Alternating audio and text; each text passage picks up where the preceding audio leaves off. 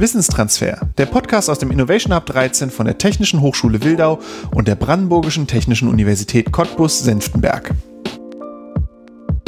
Hallo und herzlich willkommen zum Wissenstransfer Podcast. In diesem Podcast widmen wir uns dem Wissenstransfer von der Hochschule in die Gesellschaft. Mein Name ist Jerome Schwarzmann. In der zweiten Folge in der Reihe zum Thema Natural Language Processing habe ich Philipp Müller getroffen. Philipp arbeitet im Robotic Lab an der TH Wildau in der Arbeitsgruppe von Professor Janet Mondke. Wie in meinem ersten Gespräch mit Tobias Kannenberg dreht sich auch heute alles um die Verarbeitung natürlicher Sprache. Beim letzten Mal ging es vorrangig um die Aufzeichnung und Vorverarbeitung der Sprache. Mit Philipp habe ich mich dann dem Sprachverständnis gewidmet. Wie schaffen wir es, dass ein Computersystem nicht nur die einzelnen Worte erkennt, sondern auch deren Sinn versteht? Denn nur wenn ein System weiß, was wir wollen, kann es auch die passende Antwort liefern. In der Folge reden wir immer wieder über Aspekte von künstlicher Intelligenz und dem maschinellen Lernen, was auch Deep Learning genannt wird. Diese Begriffe bezeichnen Computersysteme, die etwas anders funktionieren, als wir es normalerweise kennen. Bei der klassischen Programmierung werden alle Eventualitäten fest im Code verankert. Zum Beispiel, wenn die Zahl kleiner ist als 100, addiere 1 dazu, bis die Summe 100 erreicht ist. Damit können wir leistungsfähige Programme schreiben, die Programme können aber nur auf das reagieren, was wir im Code schon mitgegeben haben. Wenn wir aber ein Programm haben wollen, das spontan auf neue Situationen reagieren kann, so wie es beim Sprachverständnis nötig ist, dann brauchen wir maschinelles Lernen. Dabei geben wir dem Computer einige Grundregeln und eine große Menge Trainingsdaten mit. Der Algorithmus verfeinert sich dabei so lange selbst, bis er in der Lage ist, zuverlässig ein korrektes Ergebnis zu produzieren. Dann können wir dem Algorithmus neue, unbekannte Daten geben und präzise Vorhersagen über das Ergebnis treffen. Wie Philipp dieses System einsetzt, um Sprache zu verstehen, erfahrt ihr im folgenden Gespräch. Viel Spaß!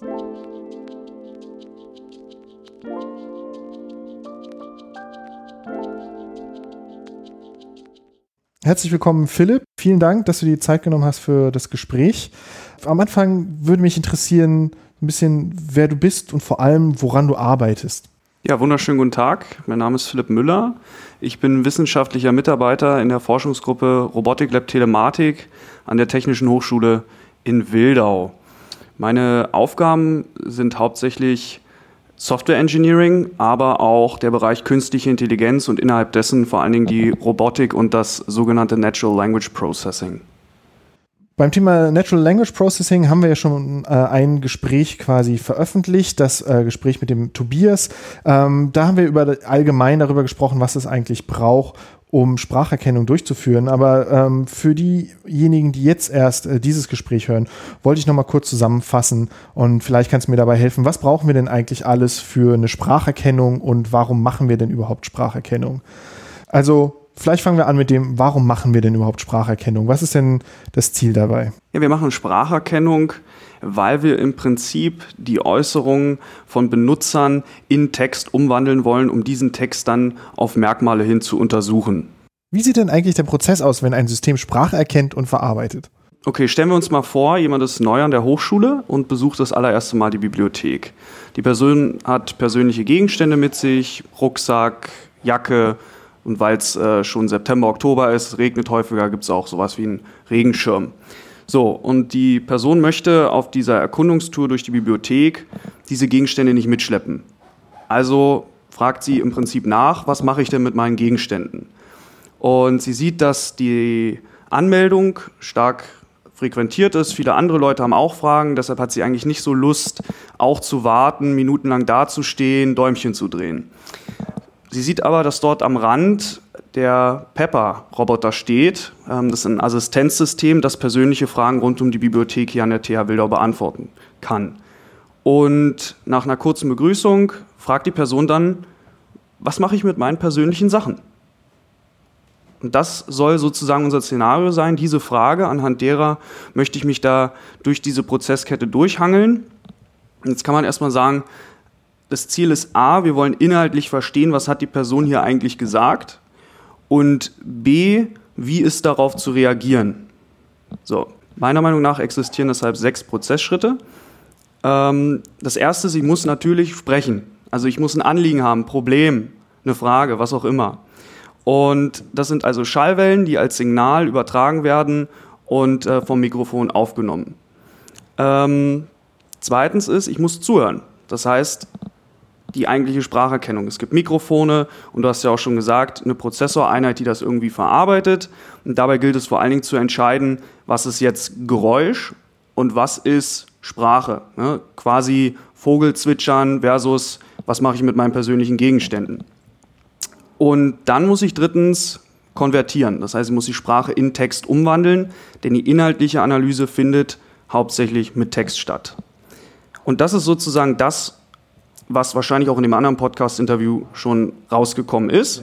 Und jetzt steigen wir dann ähm, in die Analyse der eigentlichen Sprache ein, das sogenannte Natural Language Understanding. Ähm, und das ist dann auch der vierte Schritt, der heißt nämlich analysieren. Mhm. Die Identifizierung von Merkmalen in Text. So, und man kann jetzt sagen, es gibt nicht das eine Analyseziel. Es ist ganz im Gegenteil so, dass es eine Vielzahl von verschiedenen Möglichkeiten gibt, was ich untersuchen möchte. Insbesondere könnte man dann nennen maschinelle Übersetzung, das heißt Deutsch-Englisch, Deutsch-Spanisch, was auch immer. Es gibt Fragebeantwortungen, ich sage mal die Nadel im Heuhaufen finden. Ich habe eine große Menge an Textdokumenten und ich möchte für meine Frage jetzt den Satz, den Abschnitt oder vielleicht auch nur das eine Wort finden, das meine Frage beantwortet. Es gibt sowas wie automatische Textzusammenfassung. Das heißt, ich habe ein längeres Dokument und ich will die Quintessenz davon haben. Ich könnte aber auch sowas wie Sentimentanalyse machen, das heißt Stimmung und Gefühle erkennen. Da muss man sagen, gibt es neuerdings auch den Trend, Prosodie einzubinden. Das heißt, mhm. ich nehme die Lautsprache. Mhm. Also sprich meine Sprechgeschwindigkeit, meine Tonhöhe, ähm, vielleicht auch, ob ich eher quietschend spreche oder sehr tief. All diese Dinge haben eine Auswirkung darauf, was ist meine Stimmung ähm, und was sind meine Gefühle. Mhm. Ja, und bezogen auf unser Beispiel mit den äh, persönlichen Gegenständen, ist das jetzt quasi eine Mischung aus Absichtserkennung, Entitätenerkennung, Fragebeantwortung und Schlussfolgerung. Wenn wir uns jetzt also anschauen, ähm, wie Pepper diese Daten weiter verarbeitet, dann muss man erst einmal festlegen, dass es sich dabei eigentlich um Chatbot handelt. Mhm. Das heißt, ähm, das könnte auch ohne Pepper stattfinden. Ich könnte auch den Text äh, über Maus und Tastatur, also vor allen Dingen die Tastatur natürlich, eingeben und dann weiter verarbeiten. Und der Chatbot setzt sich wiederum im Prinzip auch aus vier Bestandteilen zusammen.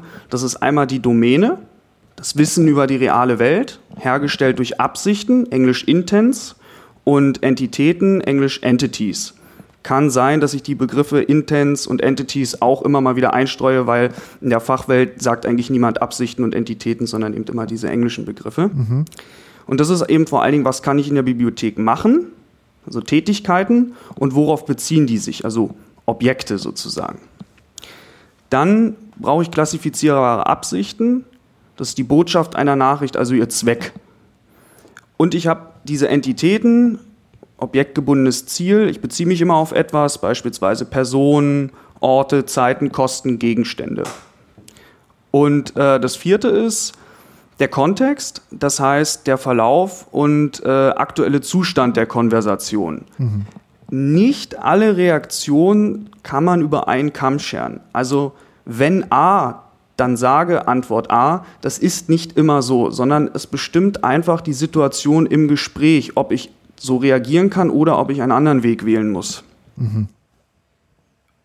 Jetzt ist meine Erfahrung, dass ähm, die Menschen, die das das erste Mal hören, trotzdem nicht immer 100% zuordnen können, okay, Intent Entity, was ist das jetzt genau? Und deshalb würde ich an der Stelle einfach nochmal zu dem Beispiel, was mache ich mit meinen persönlichen Sachen zurückkommen. Und da kann man sagen, dass Intent also die Absicht, ist im Prinzip eine Handlungsempfehlung oder eine Vorschrift zu bekommen. Mhm. Denn das Thema persönliche Gegenstände, also zum Beispiel Rucksack, Regenschirm, das kennt die TH Wildau. Das heißt, wir haben dafür etwas, das man damit machen kann. Und die Entities sind in diesem Moment nur eine, also es gibt eine Entität und das ist persönliche Sachen. Und hier ist es wichtig zu verstehen, dass die Entitäten immer auch mit Synonymen beschrieben werden können. Beispielsweise könnte ich auch sagen, persönliche Gegenstände, Mitbringsel, der Begriff Rucksack ist ja schon gefallen, Tasche, was auch immer. Das sind alles in dem Moment persönliche Sachen, persönliche Gegenstände. Und dann brauche ich viertens, äh, und dann habe ich viertens die Domäne und die bildet die Zusammenhänge ab. Das heißt, das Intent, ich will eine Handlungsempfehlung oder eine Handlungsvorschrift, steht in Verbindung mit der Entity persönliche Sachen. Es gibt auch Kombinationen, die machen keinen Sinn. Beispielsweise, die Bibliothek der TH Wildau ist ja eine öffentliche Einrichtung. Das heißt, wenn ich frage, was kostet es mich denn, auf die Toilette zu gehen, dann haben wir da keine Verbindung, weil das ist logischerweise kostenlos. Aber auch das ist implizites Wissen. Das heißt, unser Chatbot muss in der Sekunde dann reagieren und sagen, Moment, äh, die Kombination habe ich nicht. Das heißt, es ist dann ohne Kosten, es ist kostenlos. Ja, und in diesem ähm, Zusammenhang ist es natürlich dann so, ähm, ich habe jetzt diese Information zusammengetragen und ich kann jetzt im fünften Schritt meiner Prozesskette reagieren. Das heißt, ich möchte ein Verhalten auslösen. Ähm, in dem Moment ist es ganz einfach so, der Benutzer möchte den Umgang mit persönlichen Gegenständen erfahren oder anders gesagt, er möchte eigentlich wissen, wo sind die Schließfächer. Denn es ist ganz klar, die persönlichen Gegenstände werden ins Schließfach geschlossen. Das ist sogar eine Vorschrift. Das heißt, ich soll mit meinem Rucksack und dem Regenschirm nicht durch das Gebäude laufen, sondern ich soll die dort ablegen. Es gibt auch einen Schlüssel dazu. Ich kann das verschließen und dann sind die Sachen weggepackt. Ich kann mich frei bewegen und der Wachdienst hat auch nichts zu bemängeln. Ja, und in der Domäne bzw. dem Gesamtsystem ist nun entweder die zugehörige Antwort hinterlegt oder aber man erkennt nur die Absicht, dass man eine Handlungsvorschrift möchte und benutzt dann ein Fragebeantwortungssystem. Mhm. Das ist so der neuere Trend. Die andere Variante ist schon etwas mehr, wie man so schön sagt, hardcoded. Also es ist mehr Programmcode hinterlegt, der genau vorschreibt, was man macht. Man könnte auch von Scripting sprechen. Die zweite Variante, die Fragebeantwortung, ist dann schon deutlich dynamischer. Nachdem ich nun alle Informationen zusammengetragen habe, um eine Antwort geben zu können, muss ich diese im sechsten Schritt natürlich auch verlautbaren. Das heißt, ich muss sprechen, ich muss den Text wieder in Sprache umwandeln. Und das ist insbesondere deshalb wichtig, weil ich als Kommunikationskanal im Vorfeld ja auch den Input Sprache hatte. Mhm. Das heißt, ich möchte den äh, Kommunikationskanal wieder benutzen und jetzt nicht beispielsweise ähm, nur Textanzeigen oder ein Tablet benutzen, was auch immer. Ja? Ich möchte also auf derselben Höhe kommunizieren. Ja, und dazu wird eben dieser Text zurückgewandelt und über die Lautsprecher ausgegeben.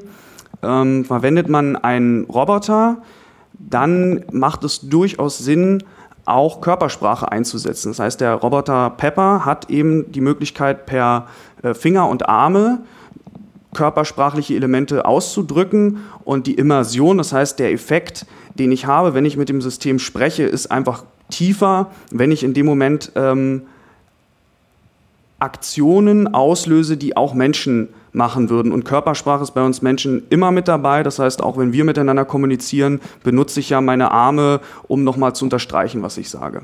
Und ähm, was würde der Roboter dann an der Stelle machen? Er würde dann auch so die Arme bewegen oder ähm, so eine minimale Mimik oder sowas anzeigen, ne? Er kann zum einen per LEDs ausdrücken, dass er zuhört und etwas vernommen hat. Und er kann, wenn er spricht, ähm, entweder randomisiert Bewegung machen. Das heißt, er würde dann irgendwie die Arme bewegen. Er übertreibt dabei nicht, also er reißt sie nicht hoch, wenn er sagt, äh, mir geht's gut. Äh, fuchtelt in der Luft er, herum. Genau, er fuchtelt nicht in der Luft herum, sondern macht eben kleinere Bewegungen. Aber man kann tatsächlich auch anhand von Textannotationen, also ich kann intern dem System mitgeben, bei einer Begrüßung wäre es schön, wenn du sozusagen äh, den linken Arm hebst und winkst. Das kann ich hinterlegen und dann wird das Ganze natürlich noch realistischer. Das heißt, um das so zusammenzufassen, diese sechs Schritte, ähm, äh, wo du ja schon schön ins Detail gegangen bist, ähm, ist erstens die Sprachaufzeichnung, dann ähm, die Trennung von Signal zu Hintergrund, dann die Verarbeitung von dem Tonsignal in Text. Und das sind so die Schritte, in denen sich Tobias beschäftigt hat. Und äh, du steigst dann quasi ab Schritt 4 ein. Das ist das Natural Language Understanding, also die äh, Herausarbeitung von, von Sinn und Absicht und Entitäten ähm, aus dem aufgenommenen Text. Der Schritt 5 ist dann sozusagen die Beantwortung und sozusagen das, ja, die Beantwortung der Frage oder das, das Herauskriegen des Feedbacks. Und der sechste Schritt ist dann, dieses Feedback auch sozusagen öffentlich zu machen, zu verlautbaren, äh, wie du gesagt hast, äh, durch Sprache oder in anderen Kontexten durch Displays, durch Anzeigen. In diesem Schritt 4, dem Natural Language Understanding, was sind denn da so die größten Herausforderungen? Weil du hast ja schon sehr detailliert beschrieben, was es da, was man da alles machen möchte, was, was das da alles für mögliche Ziele gibt. Das klingt für mich aber äh, ziemlich kompliziert und auch nah sozusagen an dem, was ich an so menschlichem Verständnis sehe, was dann, wo es mir dann als Laiem schwerfällt, vor, mir vorzustellen, wie ich das einem Computer beibringe, diese Dinge, die für uns ja ziemlich einfach sind, ähm, weil wir das den ganzen Tag machen, äh, das in einem Computer abzubilden. Also wo sind denn da die Herausforderungen beim Natural Language äh, Understanding? Du hast es äh, schon gerade ganz schön gesagt. Es ist ziemlich komplex und an der Stelle kann ich eigentlich nur sagen, dass jedes der bereits angesprochenen Analyseziele äh, seine ganz eigenen Herausforderungen mit sich bringt und deshalb muss ich an dieser Stelle eher abstrahiert antworten. Also in erster Linie muss man sagen, ist es vor allen Dingen die menschliche Sprachvarietät. Das heißt, Worte lassen sich situationsabhängig einsetzen, beispielsweise Mehrdeutigkeiten. Nehmen wir doch mal den Satz, ich muss mein Fahrrad abschließen. Was mache ich da jetzt? In dem Moment meine ich jetzt erstmal das Wort abschließen. Aha. Und da geht's schon los. Ist das Fahrrad jetzt angeschlossen oder muss es angeschlossen werden? Mehrdeutig. Ja. Es ist mehrdeutig. Und ähm, man könnte jetzt ein Fuchs sein und sagen, naja, es gibt ja noch das Wort anschließen dann wird es ein bisschen eindeutiger. Dann könnte man sagen, na gut, wenn ich das habe, wenn das eine anschließen ist, dann wird abschließen wohl das Gegenteil sein.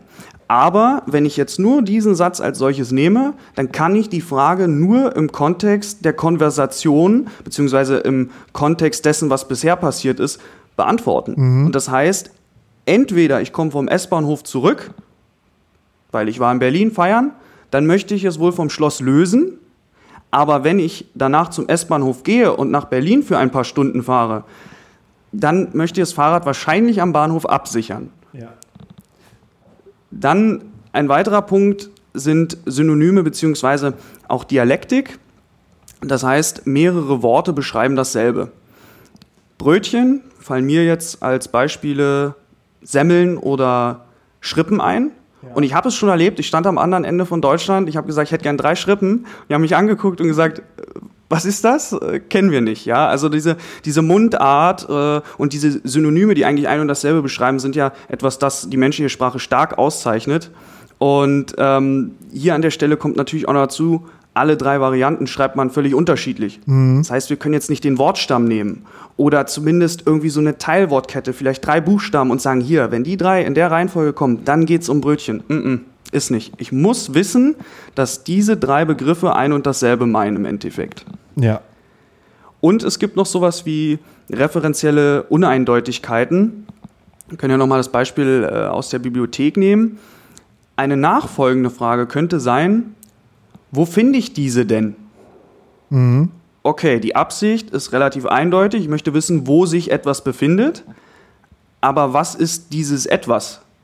Ist nicht definiert. Das heißt einfach nur diese. Wo finde ich diese denn? Ähm, und stattdessen wird jetzt hier auch wieder Konversationsverlauf wichtig und wir erkennen, die vorige Frage bezog sich auf diese Schließfächer, auf die persönlichen Gegenstände. Und das müssen wir sozusagen jetzt referenzieren. Für uns Menschen, du hast es in der eingehenden Frage schon so schön formuliert, ist das alles super einfach. Also auch Kinder werden sehr schnell das schon verstanden haben äh, und können zielstrebig eine Antwort geben. Für Computersysteme ist das absolut nicht vorhanden, dieses Wissen. Das heißt, sie müssen darauf sensibilisiert werden, sie müssen daraufhin trainiert werden. Und dieser ganze Aspekt menschliche Sprachvarietät, ich sage immer an der Stelle, ähm, auch wir Menschen verstehen uns trotz derselben Muttersprache, in dem Moment jetzt Deutsch, nicht immer richtig. Ganz im Gegenteil. Es gibt viele Verständigungsprobleme und äh, deshalb kann man da nur sagen, das gilt auch für die Computer. Ja. Also wie bist du zu diesem Thema gekommen, das so durchdrungen ist äh, von Schwierigkeiten wie eben Fehleinschätzungen, Missverständnissen, doppelten Begriffsbedeutungen und so. Äh, wenn ich mir das nur so anhöre, dann würde ich mich ja umdrehen und sagen, na, ich mache was anderes. Ich baue Controller für Motorsteuerung oder irgendwas, wo es keine Doppeldeutigkeiten gibt. Ähm, wie bist du denn zu dem Thema Natural Language Understanding gekommen? Ja, diese, diese mehrfache Interpretation, die damit einhergeht, ist tatsächlich äh, etwas, an das ich zunächst auch einmal nicht gedacht habe. Das heißt, ich hatte jetzt auch eher überlegt, ich mache sowas wie äh, Smart Home ne, so Sensoren verbinden und so weiter. Aber ich muss sagen, im Endeffekt war es einfach so, äh, ich war auf der Suche nach einem Thema für meine Masterarbeit. Äh, Frau Professor Dr. Janet Mohnke, das ist die Leiterin des Robotik Lab Telematik, kam auf mich zu und meinte, ich habe hier eine Aufgabe, die ist echt nicht so einfach. Ich suche jemanden, der sich in sowas reinfuchsen kann, ähm, bei dem ich weiß, dass er eine gute Arbeitsweise hat. Und ähm, ja, sie hat damit äh, an mich gedacht und hat dann gesagt, pass auf, ich hätte gerne, dass du dich mit diesem Thema beschäftigst und zwar im Zusammenhang mit dem äh, humanoiden Roboter Pepper. Ähm, wir setzen den als Assistenzsystem in der Bibliothek ein, aber wir haben sehr schnell gemerkt, dass die Sprachmöglichkeiten des Roboters sehr limitiert sind und wir wollen jetzt einfach ein eigenes System implementieren und dafür müssen wir ähm, die Grundarbeiten leisten.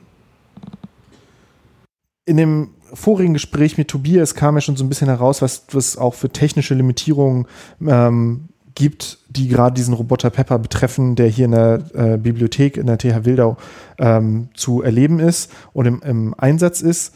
Ähm, diese technischen, technischen Limitierungen haben ja auch einen Einfluss äh, auf das Natural Language Processing, auf die Spracherkennung ähm, gehabt. Und ich weiß, dass du dich damit beschäftigst, diese ähm, Probleme anzugehen.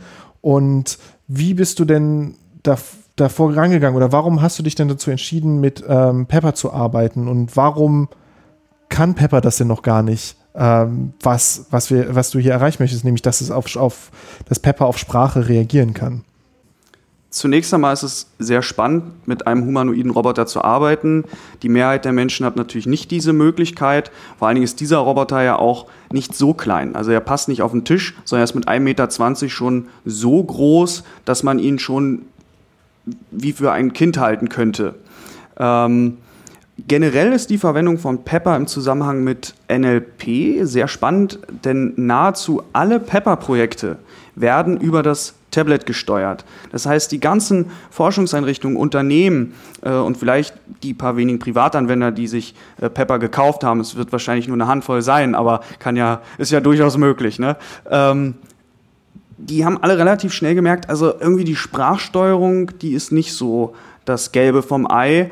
Ähm, das gilt insbesondere außerhalb des Englischen bzw. des Japanischen. Ähm, Englisch ist sowieso die Verkehrssprache Nummer eins, das heißt, da legt man sehr viel Wert drauf. Äh, und Japanisch deshalb, weil äh, das ja eben mittlerweile vom äh, japanischen IT-Giganten Softbank Robotics äh, hergestellt und vertrieben wird. Das heißt, da legen die großen Wert drauf. Aber wenn man dann eben so eine Sprache wie Deutsch nimmt, dann stößt man doch relativ schnell an Grenzen. Und ähm, deshalb benutzen eben sehr viele nur das Tablet. Aber meine Vision ist ganz eindeutig ein humanoider Roboter, der im Aussehen menschlich nachempfunden ist. Der muss bei der Interaktion mit Menschen die für uns natürlichste Form der Kommunikation beherrschen. Und das ist Verbalkommunikation, das ist Sprechen. Und woran arbeitest du da genau gerade bei, bei Pepper, um da diese Vision möglich zu machen, um es möglich zu machen, dass wir einfach direkt diesen Roboter ansprechen und er uns zurück anspricht und unsere Fragen beantwortet und, und interagieren kann?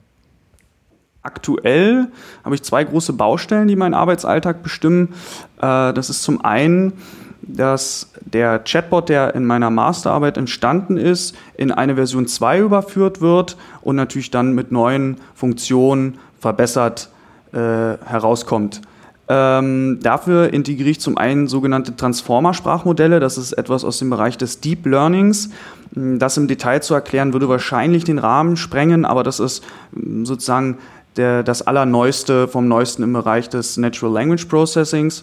Und dann ist es ganz einfach auch so, der Chatbot läuft momentan auf Pepper. Wir haben zwei Pepper hier. Einer ist für uns Entwickler, der andere steht in der Bibliothek als Assistenzsystem. Naja, da ist die Anzahl an Usern, die auf das System zugreifen können, natürlich extrem limitiert. Im Prinzip nur immer einer.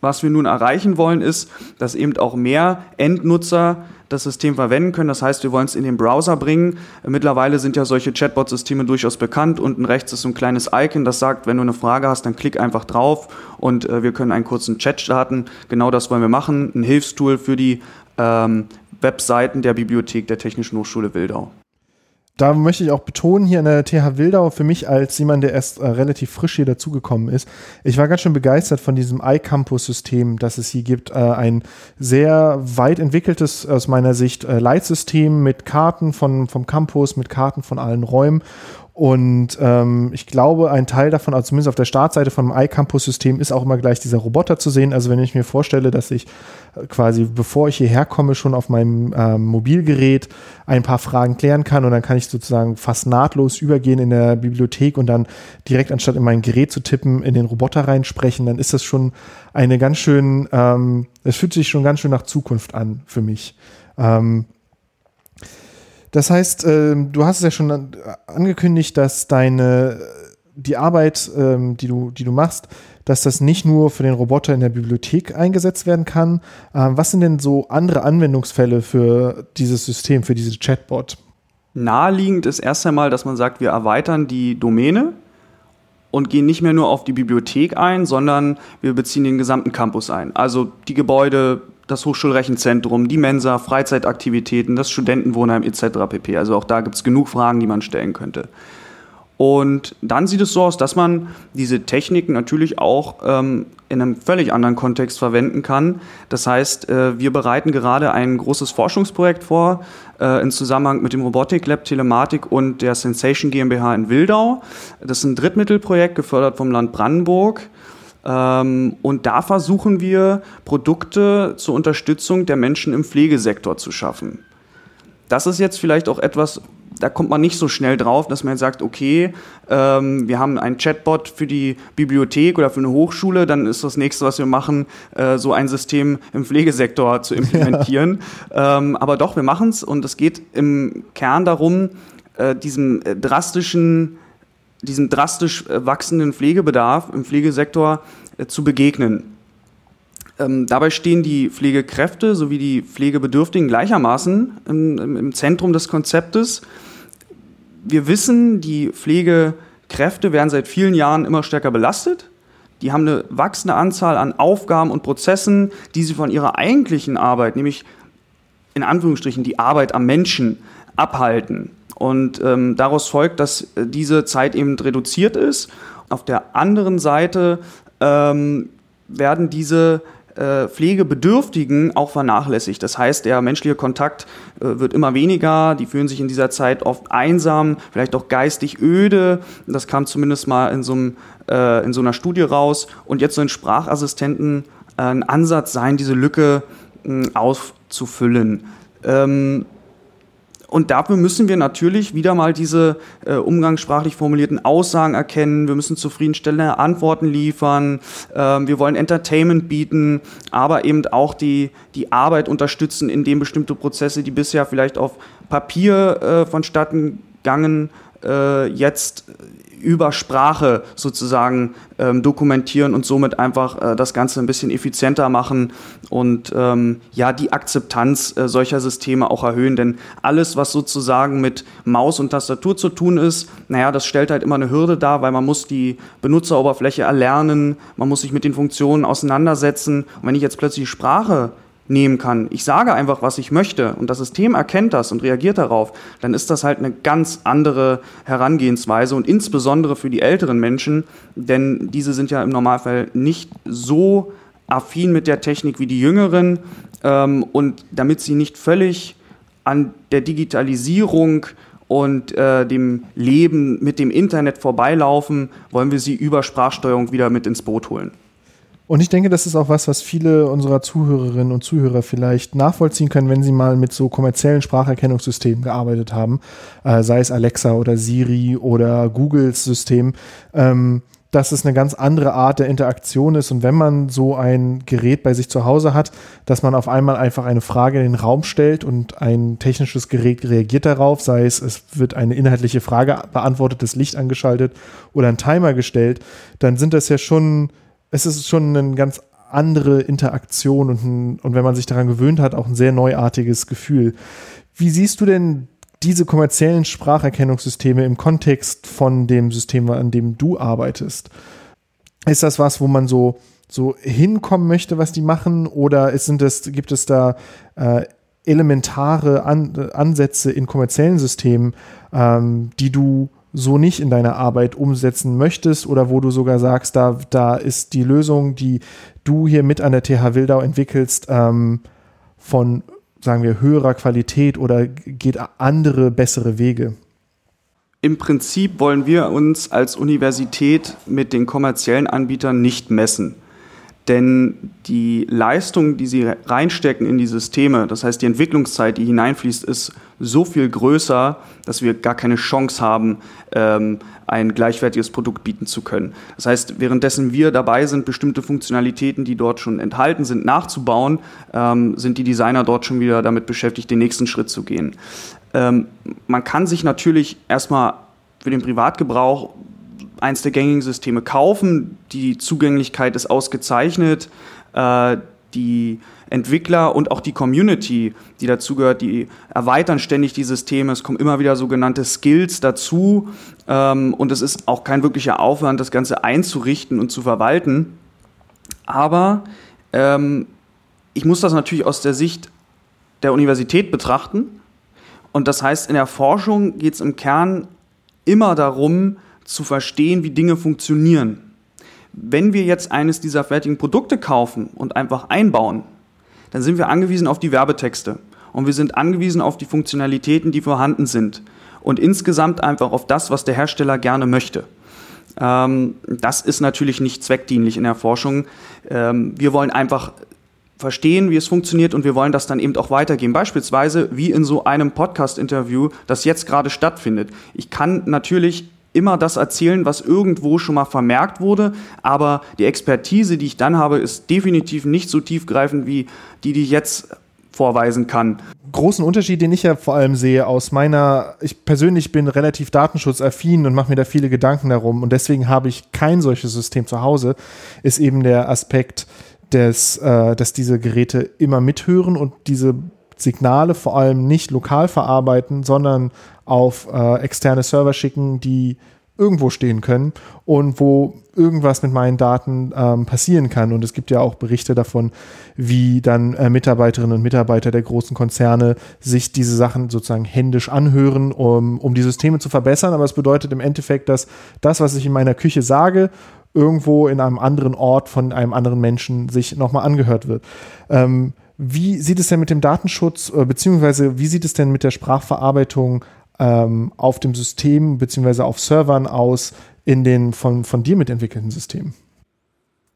Also wir haben natürlich erstmal alles in äh, TH-internen Servern gespeichert und wir haben auch Aufkleber auf Pepper drauf, wo steht, das wird aufgezeichnet und das kann weiterverarbeitet werden. Ähm, wir haben aber aktuell nichts, was sensible Daten angeht. Das heißt, wir fragen nicht irgendwie, gib uns doch mal bitte äh, die Account-ID von, von deinem Hochschulaccount äh, oder das Passwort, ähnliches. Nein, das gibt es nicht. Also man kann nur Fragen stellen, die jetzt nicht sensibel sind. Und darum geht es ja hauptsächlich. Aber man muss auch sagen, dass unser Einsatzzweck natürlich sehr limitiert ist und sich, wie gesagt, mit der Bibliothek der TH Wildau befasst. Das ist bei einem Smart Speaker jetzt nicht unbedingt der Fall. Das heißt, das steht beispielsweise in der Küche und was dann erzählt wird, privat, das muss sich nicht um die Hochschule drehen. Ganz im Gegenteil, das können Küchengespräche sein, das können Gespräche über die finanzielle Situation sein. Und wenn dann das System anfängt aufzuzeichnen, und das ist passiert, es gibt genug Fälle, die das belegen, dann sind unter Umständen auch solche sensiblen Informationen irgendwo in der Cloud gespeichert und ja, die Mitarbeiter hören zu, sie wollen die Systeme verbessern und es ist ganz klar, ähm, auch wenn diese Systeme automatisiert laufen, am Ende muss auch mal ein Mensch reinschauen und gucken, okay, unsere ähm, Speech-to-Text-Engine, also unsere Sprache zu Text, Verarbeitung funktioniert die korrekt. Es gibt genug Validierungsdaten, die automatisch erzeugt werden, aber es ist einfach so wie im Callcenter. Da wird eben auch mal mitgehört von einem Supervisor. Und das muss einem klar sein. Ähm, und ich kann im Prinzip dazu vor allen Dingen eins sagen, und da sind wir auch wieder äh, bei diesem Aspekt mit der Hochschule und dass wir forschen. Ähm, es muss einem einfach klar sein, Geräte hören immer zu. Wie sonst soll das Schlüsselwort denn vernommen werden? Wie soll das System hören, hey Alexa, wenn es die Mikrofone ausschaltet also die Ohren zuhält. Es ist einfach nicht möglich. So, und jetzt wird es aber wichtig, ich sagte ja, wir sind eine Forschungseinrichtung, das heißt, wir stellen nicht nur fest, dass das nun mal ein physikalischer Fakt ist, sondern wir sagen einschränkend, Moment, es gibt aber Hardware- und Softwarelösungen, die so konfigurierbar sind, dass das System tatsächlich nur auf dieses Schlüsselwort lauscht und alles andere sofort vergisst und diese Daten auch nicht in die Cloud überträgt. Ja, das bleibt lokal auf dem System. Und im Endeffekt sind es eigentlich eher Manipulation und Hacks, die die Gefahr sind. Also die Hersteller, äh, wenn die das verkünden, so durchzuziehen. Das heißt, sie laden diese Sachen nicht hoch, sie behalten das lokal und vergessen diese Daten, dann kann man dem erstmal glauben, aber wir sind ja nicht nur gutgläubig. Das heißt, wir haben genug IT-Experten, die dann sagen, okay, wir prüfen das und die nehmen das ganze Ding auseinander, checken alles auf Herz und Nieren. Und wenn die dann sagen, das ist in Ordnung, dann ist das auch in Ordnung. Und deshalb ist meine Aussage hier an der Stelle eher, ja, man kann eben Sachen manipulieren und hacken. Und viele Leute, die auch in die Richtung Smart Home gehen und sich dann solch ein System anschaffen, die kümmern sich gar nicht darum, wie ist mein Router konfiguriert, ähm, habe ich eine Firewall etc. pp. Und das sind dann die Einfallstore und nicht unbedingt äh, äh, Amazon, Microsoft und ähm, Google. Ein wichtigen Punkt, den ich aber auch hier betonen möchte, ist, dass natürlich so eine Arbeit in einem Forschungsprojekt einer, einer öffentlichen Hochschule äh, mit dabei, dazu beiträgt, solche Blackboxes ein bisschen transparenter zu machen. Ne? Also die Software, die du schreibst, die ist ja sehr viel direkter zugänglich für jemanden, der jetzt sozusagen darauf aufbauen möchte und kontrollieren möchte, ähm, hat denn der Philipp da quasi irgendwelche Hintertüren eingebaut? Äh, spielt er abends, wenn er ein, zum Einschlafen, spielt er sich alle Aufnahmen aus der Bibliothek vor, ähm, die, die dort gemacht worden sind? Ähm, und das lässt sich ja viel einfacher überprüfen an so einem Hochschulprojekt, wo die Daten sehr viel zugänglicher sind als in so einer Blackbox, die mit teilweise berechtigtem Interesse ja die Code-Teile verschleiern oder ähm, halt nicht öffentlich machen, die auf solchen Geräten laufen, die dann in irgendwelchen Privathäusern ste äh, stehen. Ähm, wie ist es denn für dich, in so einem Feld zu arbeiten, das sich so schnell entwickelt? Du hast ja schon gesagt, dass es ähm, dass du jetzt gerade daran arbeitest, so den, den neuesten, die, die frischesten äh, Entwicklungen äh, einzubauen. Ähm, ich kann mir vorstellen, dass das ja relativ schnell passiert, dass da neue Dinge kommen. Ähm, wie wirkt sich das auf deinen Arbeitsalltag aus? Zum einen verlangt es Disziplin und Hingabe. Die vielen Entwicklungen können zu einer starken Ablenkung führen. Also ich sage mal, ich könnte theoretisch den ganzen Tag Paper lesen und Programmschnipsel ausprobieren, die gerade heute früh veröffentlicht wurden. Äh, und entsprechend droht dann der Fokusverlust.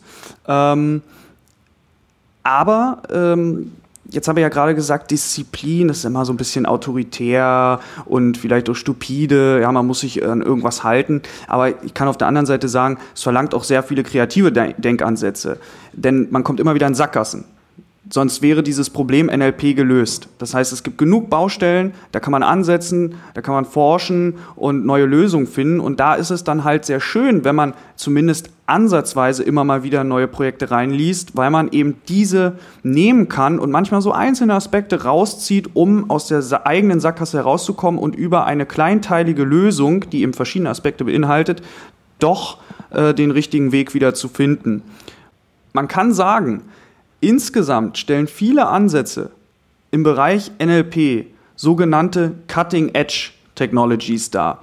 Im, im, im Vorfeld dieses Podcast-Interviews musste ich auch mal nachschauen, was heißt jetzt eigentlich Cutting Edge Technology, weil äh, im Bereich der künstlichen Intelligenz und überhaupt im Bereich des IT-Sektors verwendet man äh, das wie, wie jedes andere Wort. Also es ist Fach, Jargon, den wir alle kennen, aber ich wollte natürlich auch für die Zuhörer an der Stelle vielleicht mal eine Übersetzung bieten und ich habe nachgeschaut und man würde sagen, das ist hochmodern, das Neueste vom Neuesten, das technisch Mögliche und damit meine ich nicht das, was wir gerade neu im Regal bei Mediamarkt sehen, sondern eben wirklich, hier ist ein Paper rausgekommen, da sagen Wissenschaftler, wir haben einen Ansatz gefunden, wie man eine bestimmte Sache lösen könnte ähm, und das ist unser Beispiel dazu, jetzt probiert ihr mal aus und evaluiert das weiter. Ähm, deshalb gibt es in dem Zusammenhang viele, viele Wow-Effekte und man ist auch immer mal wieder euphorisiert. Zum Schluss möchte ich noch so ein bisschen darüber sprechen, wie denn diese Innovationen dann in die Regale bei den großen Elektrofachmärkten kommen. Ähm, und ein Teil davon ist ja auf jeden Fall der Wissenstransfer, der ja auch beim InnoHub 13, ähm, zu dem das, äh, das Robotik Lab ja mit dazugehört, sehr wichtig ist, nämlich der Wissenstransfer von der Hochschule in die lokale Wirtschaft. Und du hast ja schon angesprochen, dass das, dass jetzt gerade so ein größeres Projekt anläuft. Was sind denn so die Erfahrungen, die du dabei gemacht hast, mit Wirtschaftspartnern zusammenzuarbeiten? Also dieser äh, Wissenstransfer, wie du gesagt hast, der begleitet mich ja immer. Das heißt, äh, zum einen eben über diese Drittmittelprojekte und zum anderen über Vorträge, äh, Workshops, Podcasts. Und ich schätze beide Varianten sehr. Ähm, bei den Projekten mit Drittmitteln, da geht es halt immer sehr stark um fachspezifische Dinge. Das ist ein konzentriertes Hinarbeiten auf eine innovative Lösung. Und auf der anderen Seite hat man eben diese zum Beispiel Vorträge, bei denen man in destillierter Form ähm, das angesammelte Wissen, das man ja auch über diese, diese Papers und so weiter bekommen hat, ähm, einfach mal ähm, aufschreiben kann oder irgendwo festhält und dadurch reflektiert.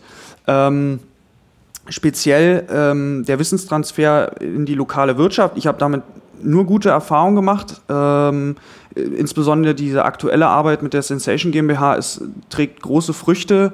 Ähm, wir sind im Bereich NLP so weit gekommen, dass wir eins von diesen sogenannten Transformer-Sprachmodellen, ich hatte es vorhin ja mal angerissen, äh, tatsächlich selbstständig trainiert haben. Und das ist schon etwas, was nicht jeder machen kann, weil die Kosten ähm, für Hardware und auch die Kosten, ähm, um dieses Thema aufzusetzen, sprich die Manpower, das ist nicht ohne. Also da muss man ganz schön viel investieren.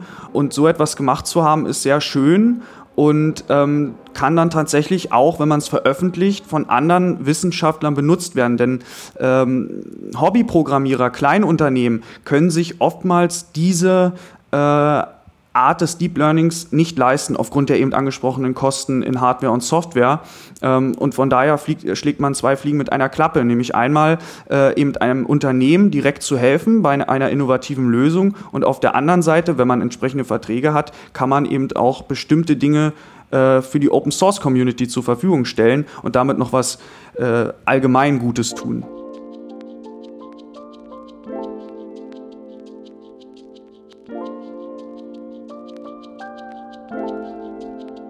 Hallo, hier ist wieder Joram aus dem Schnittraum. An der Stelle habe ich mich gefragt, wie denn das eigentlich funktioniert, so ein Sprachmodell zu trainieren. Im Grunde braucht man dazu vor allem Trainingsdaten und zwar sehr, sehr viele davon. Diese Trainingsdaten sind alle möglichen Formen von Kommunikation, die wir in Textform dokumentiert haben.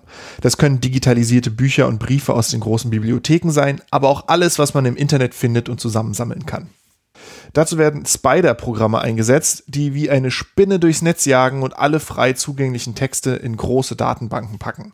Die Herausforderung dabei ist natürlich, keine Verzerrungen zu erzeugen. Wenn das Programm nur Texte von Webseiten von Fußballvereinen sammeln würde, dann könnte das Sprachmodell später wunderbar Texte im Fußballkontext verstehen, würde dann aber bei Fragen rund um die Pflege von Menschen versagen. Deswegen setzen ForscherInnen bei der Auswahl der Texte auf eine möglichst breite Datenbasis. Mehr dazu könnt ihr auch in dem Gespräch mit Matthias Bold hören, das wir bald veröffentlichen werden. Jetzt aber zurück zu Philipp.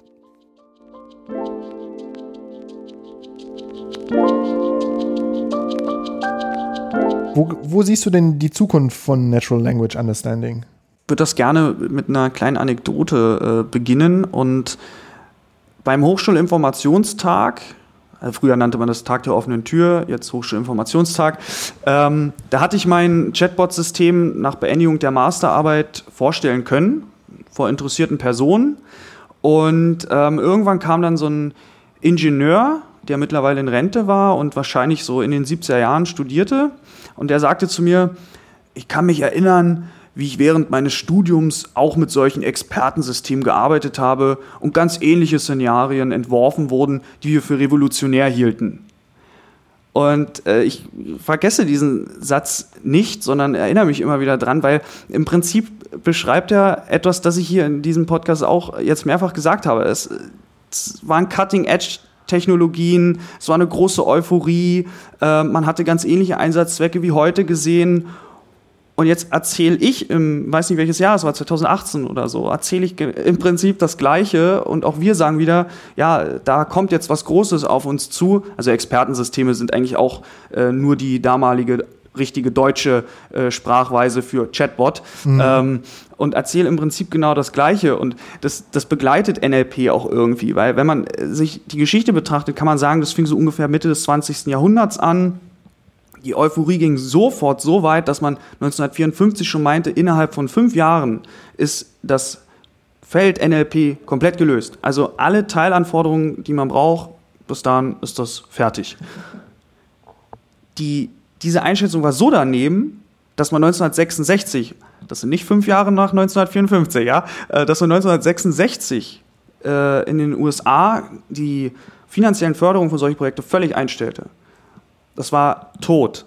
Irgendwann kam es dann wieder aber äh, das ist wirklich so ein Fingerzeig für alles, was mit künstlicher Intelligenz in Verbindung steht. Es ist eine Technologie, äh, welche die Computerwelt schon immer begleitet und ähm, eine besondere Faszination auslöst. Und es gibt ja auch immer wieder diese Sensationsmeldungen. Also im Prinzip lese ich sie ja fast jeden Tag.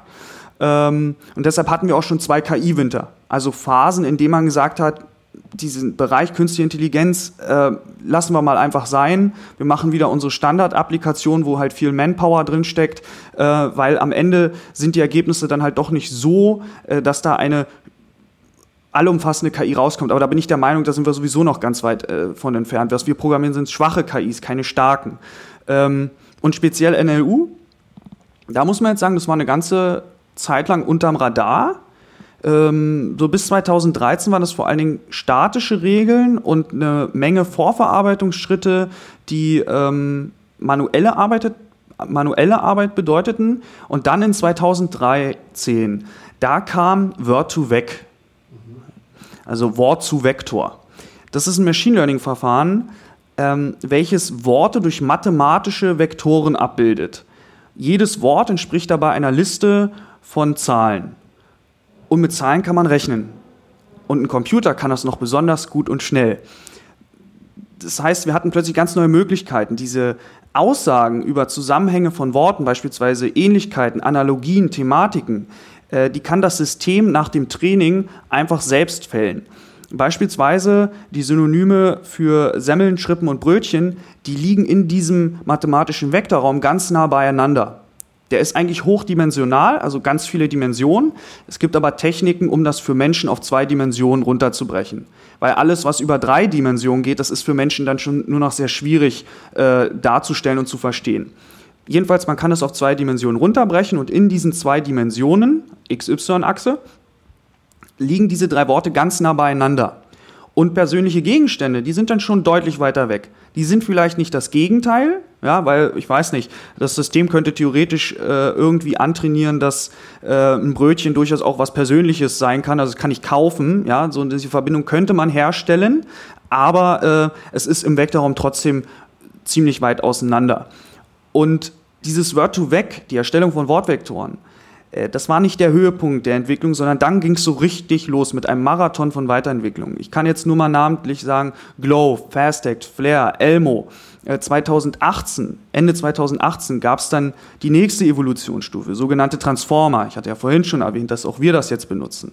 Ähm, da geht es dann so weit, dass man eben das Wort nicht mehr nur einzeln betrachtet, sondern im Kontext des gesamten Satzes. Das heißt, das Wort Bank das kann zum einen eine Parkbank sein oder aber auch ein Geldinstitut. Und je nachdem, welche Worte davor und danach kommen, kann ich das auflösen. Und vorher gab es in diesen Modellen wie Word2Vec einfach nur eine Bedeutung. Das heißt, Bank war entweder Geldinstitut oder Parkbank. Je nachdem, welche Trainingsdaten mehr vorhanden waren. Und bei einer Bank ist es sehr wahrscheinlich, dass es das Geldinstitut ist, weil ich glaube nicht, dass äh, in den Trainingsdaten so oft jemand über Parkbänke schreibt, außer er wählt entsprechende Texte aus. Und es ist wirklich so ein gewaltiger Sprung, dass es mittlerweile schon Standard geworden ist, die Worte nicht mehr absolut, sondern im Kontext zu betrachten. Ähm, und jetzt kann ich abschließend sozusagen erzählen, und das steht dann wieder im Zusammenhang mit diesem ganzen Wow-Effekte und so weiter. Gerade ganz frisch kam jetzt dieses Transformer GPT-3-Modell raus von OpenAI. Ähm, und das ist das größte jemals trainierte NLP-Modell. GPT-2 Large, das war das größte GPT-Modell vorher. Das hatte drei Milliarden Parameter, also drei Milliarden Trainingsparameter, die bestimmt haben, welche Bedeutung also Worte haben können. Das ist jetzt bei 175 Milliarden Parametern. Das benötigt 350 Gigabyte Speicher. Das kostet 12 Millionen Dollar zu trainieren. Da sind wir auch wieder bei dem Aspekt, bestimmte Unternehmen können das gar nicht mehr leisten. Das ist einfach zu teuer.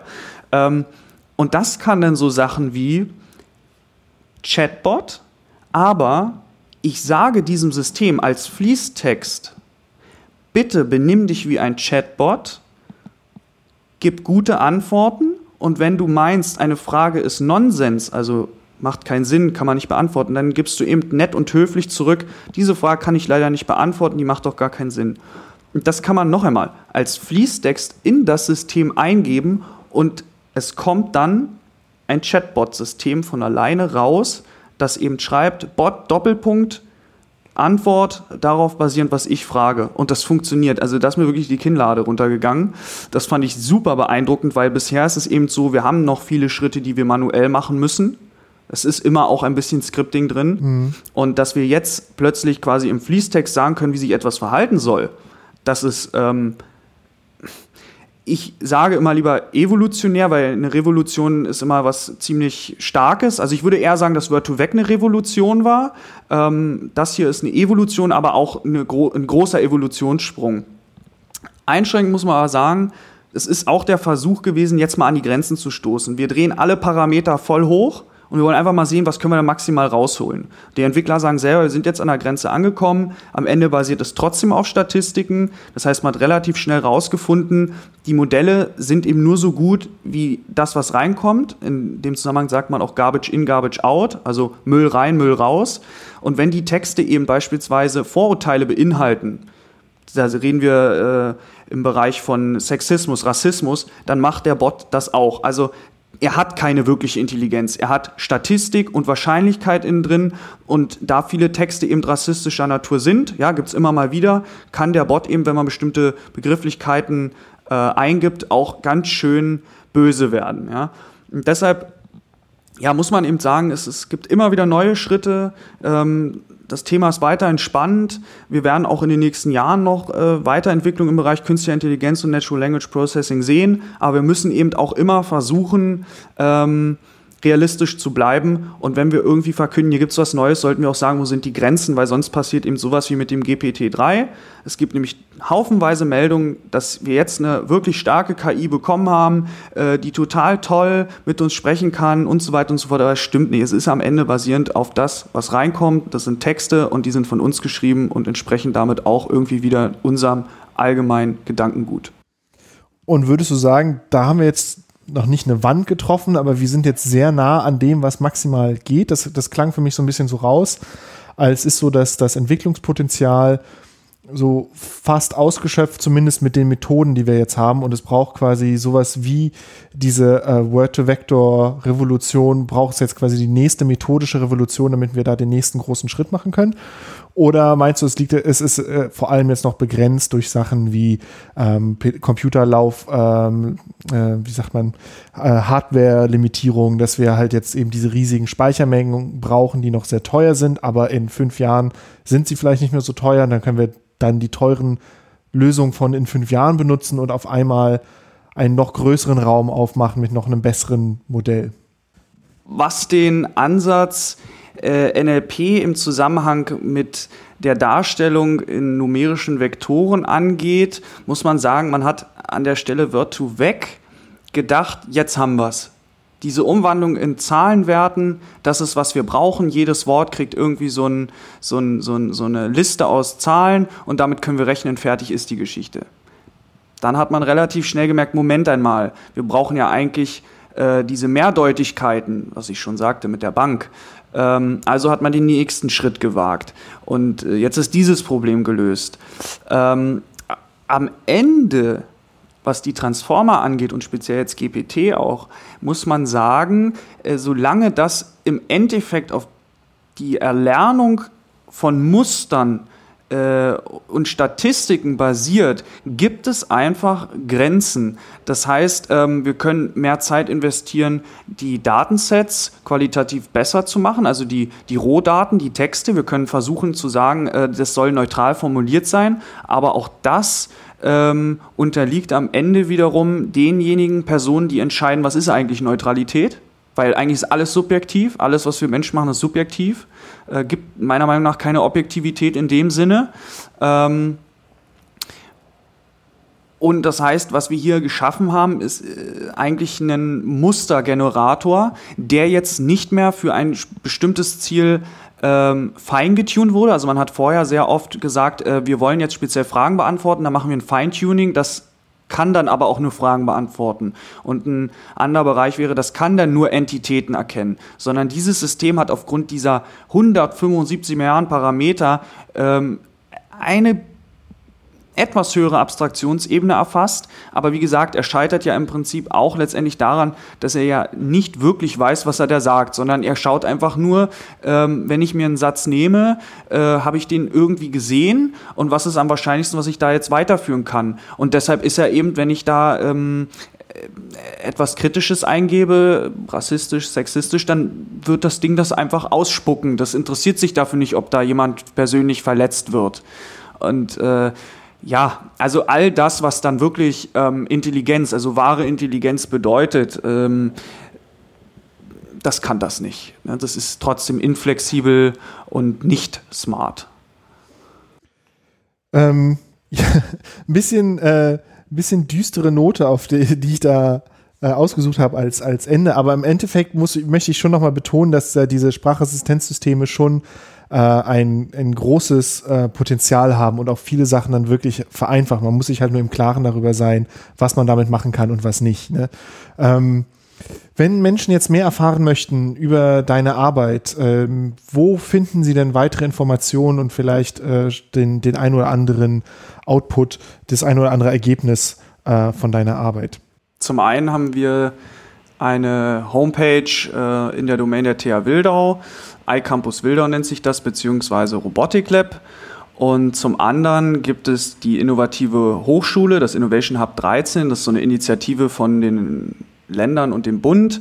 Und dort kann man aktuelle Technologien für jedermann erlebbar machen. Dort ist unser Chatbot und auch die Komponente, die im anderen Podcast angesprochen wurde, zu finden und vor allen Dingen selbst ausprobierbar. Das kann ich nur wärmstens empfehlen.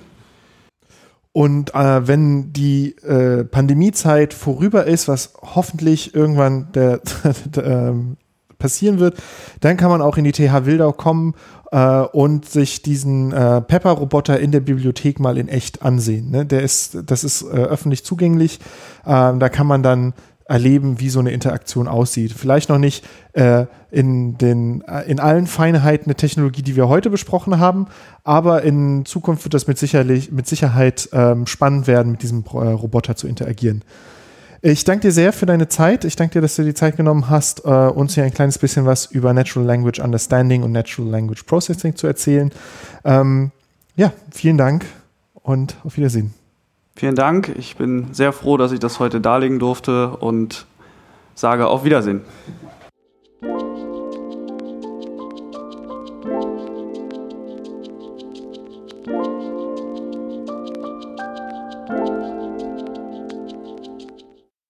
Das war Philipp Müller zum Thema Verarbeitung und Verständnis natürlicher Sprache.